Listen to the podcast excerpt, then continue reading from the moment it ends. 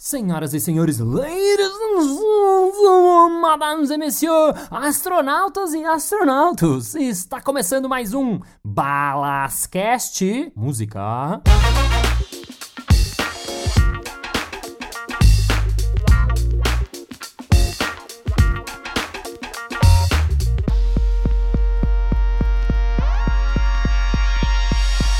Olá! Muito obrigado pela sua presença, presença no lugar onde você está. Afinal, você não está presente, mas está sempre presente. Que legal que você está ouvindo de novo. Para quem não sabe, eu comecei contando a minha história, então quem não ouviu, ouve lá para trás, você vai ver como é que eu cheguei até aqui. Aqui no Balascast você vai ouvir várias coisas da minha história, em breve entrevistas com pessoas legais improvisando, entrevista com improvisadores e um monte de coisa muito direitinha, legal, bacana, divertida. Então vamos a mais um episódio episódio da minha história Now.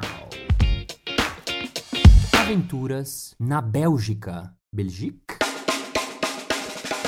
Assim que eu acabei a escola do Jacques Lecoq, ele infelizmente faleceu, como eu contei no episódio anterior, então eu fui fazer uma outra escola chamada Le Samovar, que era uma escola específica de palhaço. Eu fazia um curso que era só de palhaço, todos os dias, com um professor chamado Frank Dinet, e era muito legal, comecei a ter uma turminha, comecei a conhecer amigos palhaços que faziam já pequenas coisas de palhaço em Paris, com um dos meus amigos, chamado Marc Paul Verran, a gente queria experimentar e a gente teve a ideia de fazer um show na rua. E lá fomos nós, morrendo de medo, o que, que a gente pode fazer, o que a gente pode fazer. E uma das coisas que a gente viu era que lá tinha muita estátua viva. Sabe essas estátuas que ficam paradas no centro da cidade? Aqui também tem. E ela fica lá parada, parada, e quando as pessoas dão dinheiro, elas se movimentam. Então a gente ficou lá, fomos experimentar fazer, só que a gente não conseguia ficar parado. A real é que a gente percebeu que aquilo tinha uma técnica, né? Então a gente não conseguia ficar, era realmente muito ruim.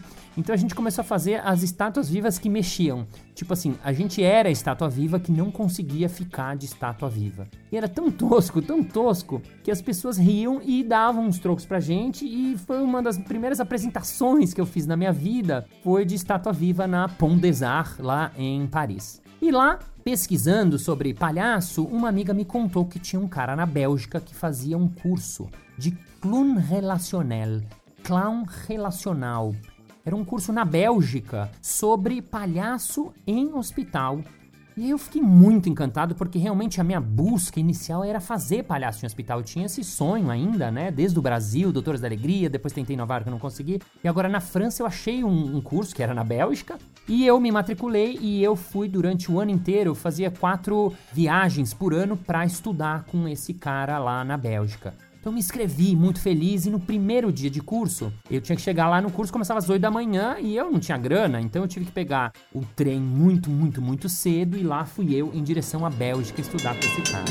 E logo na minha primeira viagem aconteceu que eu dormi durante a viagem e quando eu acordei, eu saio do trem, eu vejo as coisas escritas em uma língua estranha, né? Eu falei, pô, uma Bélgica escrito em alemão, um alemão.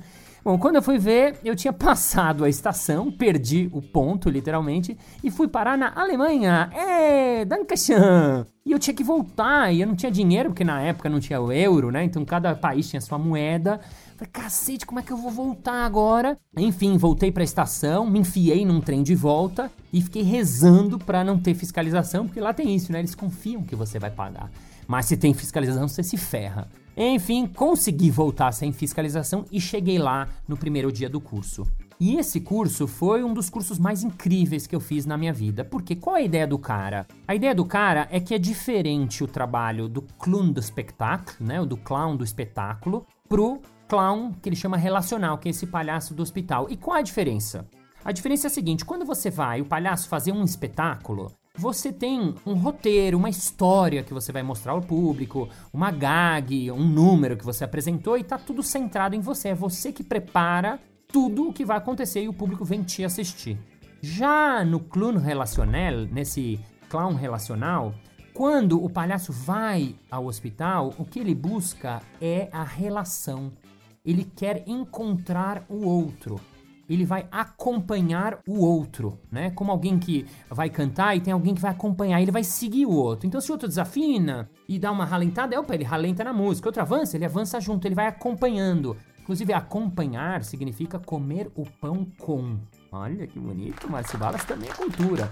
Então, quer dizer, quando o palhaço no hospital ele chega, ele vai estar para o outro o tempo todo, vendo o que o outro está precisando, o que o outro está gostando, o que está funcionando. Então, mais importante do que ele veio preparado para pensar ou para fazer é o que vai acontecer nessa relação. É o encontro, encontro com E maiúsculo, que vai acontecer a partir dessa relação.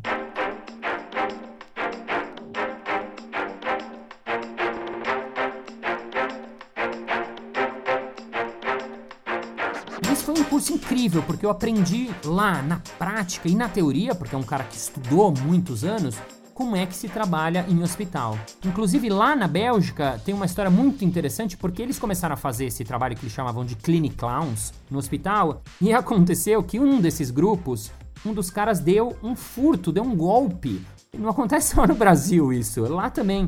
Então, como um cara desses deu um golpe e foi descoberto, eles eliminaram todo e qualquer trabalho de palhaço hospital. Acabou sendo uma coisa mal vista. Era uma coisa que estavam iniciando lá na Bélgica e acabou que eles não, não liberaram mais. E esse cara, chamado Christian Moffat, eu vou colocar o nome dele direitinho para você ver aí embaixo, se você quiser pesquisar, ele teve que estudar, pesquisar muitos anos, até que ele chamou uma banca que vinham médicos da Bélgica e do Ministério né, da Saúde e ele teve que defender o porquê que o palhaço serve no hospital. Para que, que serve o palhaço no hospital?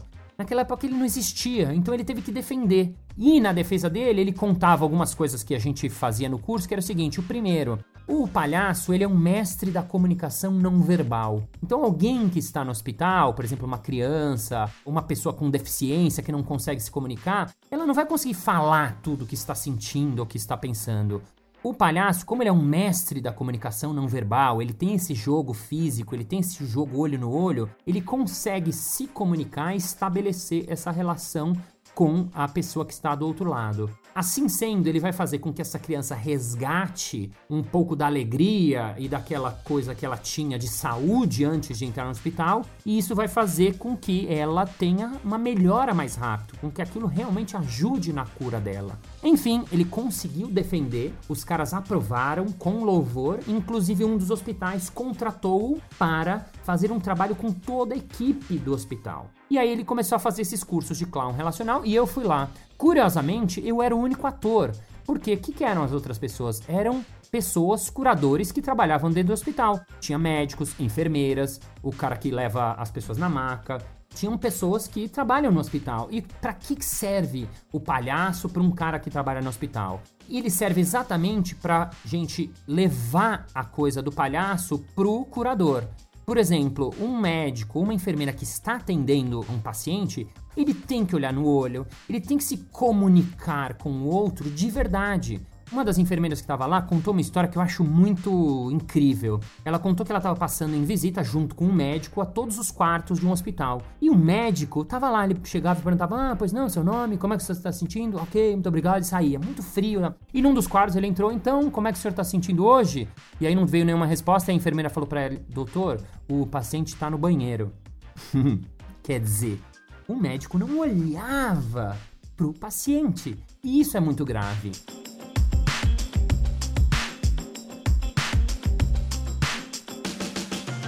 Então eu passei aí a cada três meses pra Bélgica, daí já não perdi a estação do trem, né? Eu consegui achar sozinho, uhul! E no final do curso, você faz uma série de 10 visitas para hospitais. E é muito legal porque ele divide em três segmentos. O primeiro são crianças, né? Então, crianças em hospital, você visita as crianças no hospital, tem relação, ele faz uma supervisão, ele assiste, ele te dá feedback, é muito incrível. A segunda coisa que ele faz é com o que ele chama de personas AG, que são terceira idade, são velhinhos. Então, eu fiz algumas visitas em asilos e é muito legal porque você percebe que o palhaço ele também funciona com velhinhos. E funciona muito, por mais que no começo, às vezes, eles estranham que tem uma figura teoricamente infantil, né? Porque às vezes o palhaço está associado com a criança, que é uma bobagem, porque o palhaço, ele é para todo mundo, o palhaço não, não, é infantil, né? Isso é um pouco uma deturpação que veio dos, das porcarias tipo Ronald McDonald, ou daquele tio que enfia o nariz vermelho e vai assustar, vai, quer dizer, animar a festa das crianças. O palhaço não é uma figura infantil, o palhaço ele surgiu no circo como mais um elemento. Aqui, de uns anos pra cá, ele começou a ser muito associado porque as crianças gostam muito, né? Então a gente fazia palhaço com os velhinhos, a gente entrava nos asilos, eu me lembro num deles a gente foi, tinha uma senhorinha que era uma senhora cega. Então isso que é arte do palhaço. Ela é cega, tudo bem, eu vou me comunicar de outra maneira. Eu falo, eu sei que ela tá me ouvindo. Aí eu comecei a descrever a outra palhaça como era pra senhorinha e ela riu. Aí a outra palhaça começou a me descrever, me sacanear. Ele é compridão, tem umas trancinhas esquisitas. Ela riu. Aí ela achou que a gente tava brincando. Tipo, achou que era sacanagem. A gente falou: Não, é sério. Me dá sua mão. A gente pegou a mão dela, colocou no nariz. Ela falou: Nossa, um palhaço. Quantos anos que eu não vejo um palhaço? E aí a gente ficou no quarto e ela ficou contando as histórias da vida dela. Ela entrou no universo da vida dela. Então, de repente, aquela mulher foi transportada para a história dela, né? Então, esse que é o poder da relação, né? E o terceiro segmento era que ele chamava de personnes différentes, pessoas diferentes, pessoas com deficiência. Então eu fui alguns dias visitar um hospital psiquiátrico. E é incrível porque novamente você vê o palhaço na arte do aqui agora, na arte do momento presente, olhando para aquela pessoa que está do outro lado, porque ela não comunica necessariamente igual uma pessoa, entre aspas, normal, porque às vezes ela não fala, às vezes ela tem outro jeito de comunicar. Então lá fomos nós. E eu me lembro de um dos moleques, a enfermeira falou: "Não, esse menino ele é autista, nem adianta falar com ele". Mas o palhaço ele sempre acredita que vai acontecer a relação e a gente foi lá, eu e minha dupla. E a gente tentou falar uma coisinha, um bonjour, não rolou. A gente tentou umas bolhas de sabão, não rolou. Aí uma hora fez um barulho. O moleque fez. Aí a gente fez. Aí o moleque deu uma risada e fazia. Aí a gente fazia. Aí o moleque fazia. E era muito louco, porque a gente tava vendo que a gente tava comunicando, tipo, primitivo mesmo. Como se você falasse com alguém que a língua dele.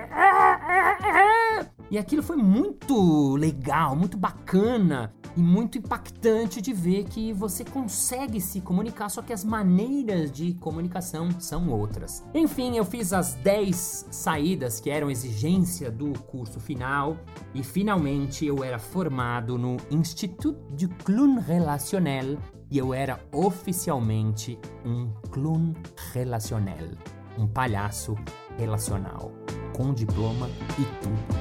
Fim.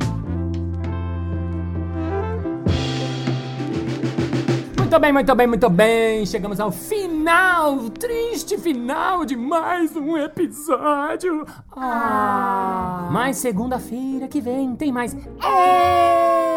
Lembrando que você pode assinar o Balascast. Para quem tem iPhone é só assinar ali no aplicativo que você já tem. Android, baixa o aplicativo e assina lá. Entra no Facebook, no grupo Balascast. Dá seu comentário, dá seu feedback, dá sua opinião, sincera mesmo. Escreve lá se você quer que eu traga alguém para entrevistar, improvisar aqui no Balascast. Dê sua opinião, que ela é muito importante para nós, ao contrário de todos os serviços de telefonia. e vamos agora ao momento merchandising.